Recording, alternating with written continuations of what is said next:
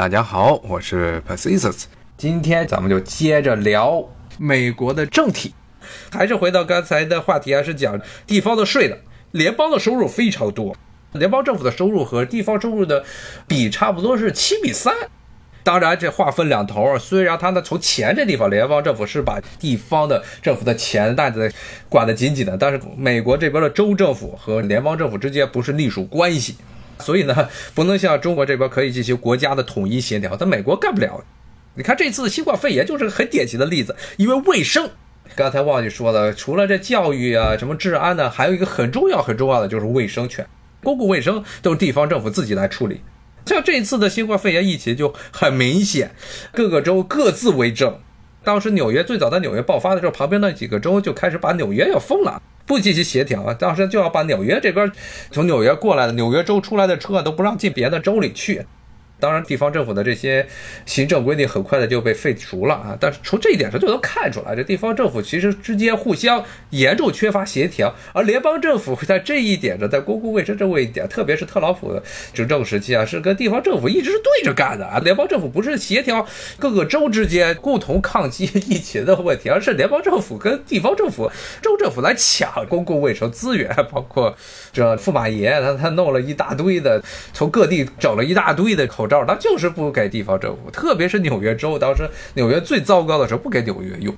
后来纽约自己去到处去找，包括加州这些地方都是包括跑到中国来要口罩啊，这原因也很简单啊，这些几个州是都是民主党控制的，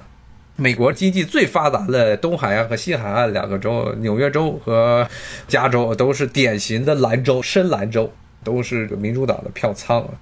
对于特朗普来说，特朗普最不喜欢的就是民主党人。而且就是民主党控制的核心的民主党地盘，基本上特朗普很难以渗透进来。除了加州内陆地区是红脖子，但是这一部分的人的数目不多。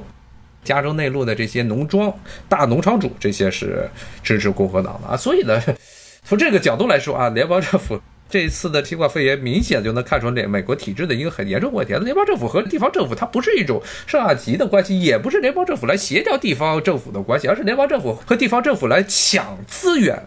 从税这个角度来说，它也是一种抢资源啊，都是在互相抢资源。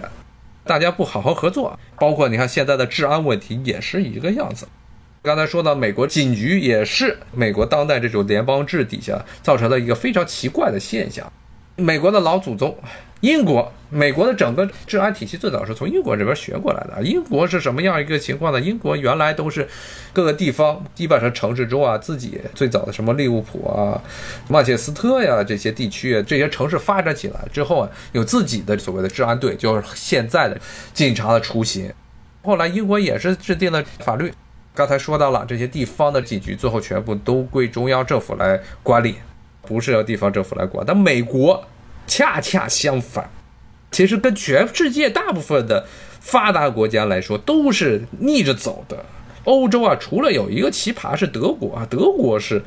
中央对于治安、对于公共安全问题管理非常的弱。但德国它也是一个例外，也是个特例，主要是因为它二战之后实际上是被美国控制的一个国家，它跟别的国家不太一样，包括法国。最经典的法国，像这个英国，都是典型的中央控制治安问题啊。但是美国不一样，美国也是警局都是各自为政，不仅是各自为政啊，每一级，美国这边的联邦制呢，很有趣的一点，它不光是联邦政府和州政府之间实际上没有隶属关系。美国的政治体制中是首先是联邦，然后呢底下是州，州底下是县，县底下是市，这所有的几级都是。都是互不隶属、高度自治的这么一个情况。你看这个刚才说到的这些卫生权，卫生权还好是这州政府手中拿到的，像这个治安权，治安权是各个市，美国这个行政单位中最低级的城市这一级，他自己来管，州政府都不出钱，是这些城市自己的收入来源，就看你这片地区啊，房价贵不贵了，房价一贵，这地方政府可以收的主要的一个就是地产税。地产税是养了这些地方政府，主要的收入来源是靠这地产税来活。那这地方贵，比如说你像在洛杉矶就贝弗利山，贝弗利山这一块儿，这边的地产税呢，每年这个挣的海了去了。包括还有的那些中国人喜欢去的，那叫什么圣马力诺啊，这些地区啊，地产税高，那么这个地方政府就有钱，地方政府有钱，他就能雇佣起比较执法能力比较强的警察。你要是在这些烂的地方，上周刚刚闹事儿的基诺沙那个地方是一个很典型的，非常典型的是，由于去制造业。美国这个去工业化、去制造业化，所以那个地方原来是有德国的，我记得是德国的汽车厂，我忘了是不是宝马呀？宝马还是这个奔驰在那？我记得是原来有厂，后来都垮了，垮了之后，所以那个地方基本上是一无所有。那个地区呢，这警察呢，他的收入不多，所以他要赚外快，而且很大部分时候呢，要跟这些地方上的，基本上都是个地方上的这些有钱人勾搭在一起，才能够保证他们的收入。所以呢，这些地方就很明显的，美国的，特别是这种比较穷的地区，不光是穷的地方，富的地方都是一样啊。对于穷人，特别是对于黑人来说，警察都是非常不友好，极度不友好的，因为这些黑人没有办法给警察带来收入，从税收方面不能带来收入，那他们怎么办？只能把这些黑人抓起来，抓起来或者罚钱。当然，他罚钱他也没钱，就只能抓。像加州就是很典型的例子，抓这些穷人，抓了之后没有收入。好多美国的监狱都是所谓的私有化了，私有化之后呢，是让州政府把这些监狱给外包出去，让私人管理，私人呢向这些囚犯征收这所谓的监狱费、被关的费用。但你这抓一堆的穷人没有什么意义，收不上来钱。这警察主要的收入就是靠罚钱，华人也是这样，老是想的是这个多一事不如少一事，然后警察一来，咔一罚就罚你们。特别是这种中产阶级家庭，你又不是大富大贵，你如果想跟美国的治安、整个司法体系打交道，那基本上就是要被扒掉好几层皮的。所以呢，这种情况在美国非常的普遍，像之前。包括警察暴力的行为，所以之前我记得是奥巴马时代的时候，当时纽约他们警察局不知道什么时候抽风了啊，说要搞所谓的警民鱼水情活动，说要让大家在 Facebook 上上载各种纽约市的警察与这些市民们亲密互动的照片。结果呢，这些纽约市民黑都上传的什么照片？都是纽约市的这些警察在各个街头、各个地方打人的这些照片。但是后来这马上 上传了没多久，这个活动就被取消了，因为 绝大部分的美国的，不是光是纽约一个城市，绝大部分的美国人的一个观感就是这样，就是警察的主要任务就是打平民，这个当然黑人就啪叽一枪给你打死，那普通的白人或者其他族裔是拿拳头揍。像是这么一个情况，后来纽约的这警局，说实话，纽约的治安还算是在美国这些大城市中还是管的比较好的。但是呢，他这种警察的暴力行为也是非常的普遍啊，而且特别是美国的这些警察有一个很糟糕的问题啊，就是一方面他不受中央政府管，而且呢，他美国的司法也奇葩呢，司法基本上是给了美国的警察是无限的暴力权，不需要负任何责任，杀了人，刚刚通过的法律。今年六月份通过的法律，这个美国的最高大法院，它的释法，释法说这个美国的这些警察都属于公务员，定义是都是公务员，适用于所谓的资格免疫权，资格免疫条件是什么意思？什么叫资格免疫？Qualified immunity，指的是如果你是在公务员在执行公务的时候违反了宪法，比如说要被地方的检察官起诉。这个时候呢，检察官必须要找出他频繁的违法宪法的证据，才能够对他进行定罪。不是说你就打了一次，比如说警察啪叽把一个人崩了，那地方检察官说你这侵犯人权，你把人的最基本的权利，这个生命权、生存权给剥夺了，说我对你进行起诉，然后呢，警察就可以回他一句，说我这是不小心，偶尔的违反了宪法，这个时候他就不能起诉他。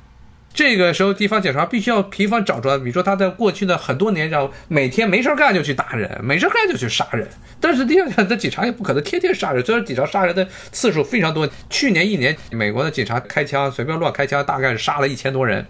去年一年的数据是杀了一千多，这么一个数据。那这个时候呢，地方的检察官还不能够随便的检查，必须要找他们违宪。为什么会有这么一个奇葩东西？Qualified immunity 这东西最早是怎么回事儿啊？这实际上是跟美国历史上一段比较黑暗的历史有关。就当时美国的内政部 Department of Interior 这个部门是主要是名义上叫打着引号的叫协调印第安部落，因为印第安的这些保留区都是归美国内务部管。内务部派去的这些人员啊，基本上经常要跟印第安保留区里的人出现纠纷，而且很多的时候都是动枪动刀子的。这个时候呢，美国的这个内务部这些官员就说了，说我们这个不好执法呀，你们要是不让我们暴力执法，这很多人一家人也压不住啊。后来美国就通过了一个 qualified immunity 的这么一个奇葩的法案，你就说这如果是公务人员在执行公务的过程中，如果出现了违法宪法，比如打人、杀人的行为，在很大程度上这种行为违宪的行为是可以被豁免的。所以现在的警察也属于被豁免的其中的之一啊。所以呢，像美国这些年的警察暴力为什么这么严重？因为他们可以无法无天啊，从这个最高大法院这罩着呢，随便打随便杀。所以呢，在美国这边，大部分的人都是看见警察就是马上就吓尿了。回到刚才说的话题，那么治安也是地方上来管，卫生。不光是刚才说的公共卫生患有问题，也是地方来管。然后他普通的人的这个医疗也是地方政府来管。而且地方政府呢，美国最糟糕的一个领域就是健康卫生领域，医学方面，这个是个管的非常混乱，也造成了现在为什么美国的医疗成本这么高。美国每年的医疗投入上的支出啊，占 GDP 是全世界来说都是数一数二的。但是呢，效率非常低。因为美国的虽然医疗投入占 GDP 比是世界第一，但是呢，美国的普通人的寿命在整个西方世界中都算是中下游的，而且是唯一一个在1990年代到2010年代期间，主体民族所谓的美国白人的实际寿命是在下降。别的欧洲的国家是上升，美国是在下降。这个下降在全世界范围内都是非常罕见的情况。除了那些正在战乱之中的，比如中东的国家，然后非洲的国家，特别是男性。我说的主要说的是男性，因为男性他是受外界影响、社会环境影响波动比较大，只要一出事儿就容易死。他跟这个女的不一样，女的话是相对来说，相对来说是比较稳定的。他的寿命相对比较稳定，男的是很容易出现波折，特别是男性的寿命可以当做一个社会公不公正、安不安全的一个这么一面镜子，一个重要的参考物。那么美国呢，成人白人男性很长一段时间呢，从九十年代开始一直下降，全世界范围内九十年代除了刚才说这战乱国家之外啊，唯二两个国家是成年男性的普通男性主体民族的这个男性寿命是在下降的，一个是美国，一个是俄罗斯。俄罗斯为什么大家都知道啊？是因为休克疗法把这个国家给弄垮了。不光是男性，女性的寿命都开始往下垮。最糟糕的时候，俄罗斯的男性的平均寿命一直跌掉了，跌破了五六十岁，才五十多岁，五十八岁、五十九岁。这两年又回来了，回到了六十多岁。俄罗斯是因为自己有原因啊，美国它没有出现这种情况。但是呢，它整个因为医疗体系在这些年的非常混乱的状况。包括公众啊，对于这个卫生教育方面的非常失败、非常失败的这种教育模式，最后造成了美国现在医疗非常的糟糕。这些年一直男性啊，这些所谓白人、非西裔血统的这些白人，他的这两年好像稍微又平缓了，前几年一直处于下跌的趋势。那这个原因就在于。医疗体制又是一个联邦政府甩锅的地方啊！那么不光联邦政府甩锅，这州政府也不知道怎么管。他好几个部门，每一个部门他管整个医疗体系的一部分，他没有一个统一的所谓的像中国这种卫生部的这么一个存在。美国的所谓的国家卫生署，大家老听见的什么国家卫生署啊，包括前一的什么福奇博士啊，美国的这些传染病专家，这些都是联邦政府这个级别的，他们对于地方政府没有任何的管理权，只有协调和参考的权利、建议的权利啊。地方政府可以完全的是，而且地方政府呢要找每一个，比如这次新冠肺炎，每一个部门好多个对口的地方，好多部门各管一部分。总的没办法协调，这也是这一次的疫情这么糟糕的原因。包括他们对于医保。对医疗保险，对于哪一个部门去管医院，哪一个部门去管这些制药企业，哪一个部门去管大夫，哪个部门管？美国还有很奇葩的，在整个体系中还有所谓的医药管理员这么个角色，这个是在中国没有的啊。他的势力是与美国的这些保险公司、美国的医药企业和美国的医院，还有这医护人员是同等地位的啊。他这么一个大的一个势力。这些部门都不是统一的，哪一个？比如说卫生部来管，但是各个部门，而且各个部门只管，比如说医保，它只管其中的一小部分，所以造成了大家都不知道怎么管这个医疗体系啊，而且没有人愿意出头说把这些，比如说医疗体系让专门的、特定的，就让一个卫生部底下，比如说哪个地方政府底下设一个卫生部来管，没人敢走这一步路。为什么呢？一旦说这个底下就会有很多的这美国的。整个国家的基本的一个，现在来说，这些年的基本的这么一个民众西车的共识就是，政府最好不要插手私人的事情、私营的事情。那么像政府呢，就最好不要插手这个医疗，因为整个美国的医疗体系是严重的私有化。对这些私有企业进行挑战，最后的结果就是，那就开始要跟你戴高帽子，说你这个地方政府要搞社会主义，你是要干嘛？啊，你是要说要左倾，是否要打着红色的旗帜？这些话就出来了啊！所以这地方政府也是畏手畏脚，不敢随便的搞，不敢随便的搞，那怎么办？那就现在就整个医疗体系就这么有的没的就这么混着，然后像我交的每年的医疗保险的钱，每年都在往上蹭蹭蹭的往上涨，还好。对于普通人来说，只要有工作的白领来说，大部分的钱是公司出，公司可能出个四分之三左右，自己出个四分之一，这还能够忍受。对于很多是属于自由职业者，所有的工钱都是要自己出，那个费用就高了啊，一个月基本上差不多得要八九百、一千的。你要稍微要，如果太便宜的话，这些医保可能费用很多地方都 cover 不到，很多的你真的是生一场病你就死了。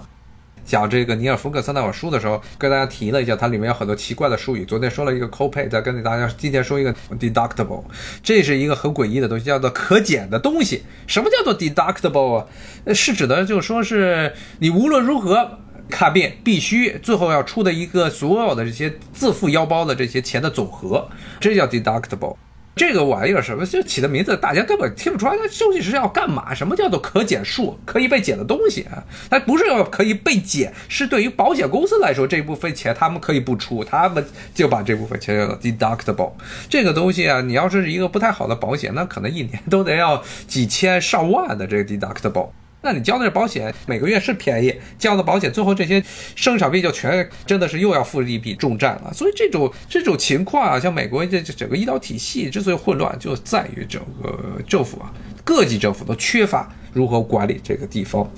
所以这个跟大家总结一下，美国啊现在很多的，包括这次 election 的时候的这种很多的问题啊，社会问题。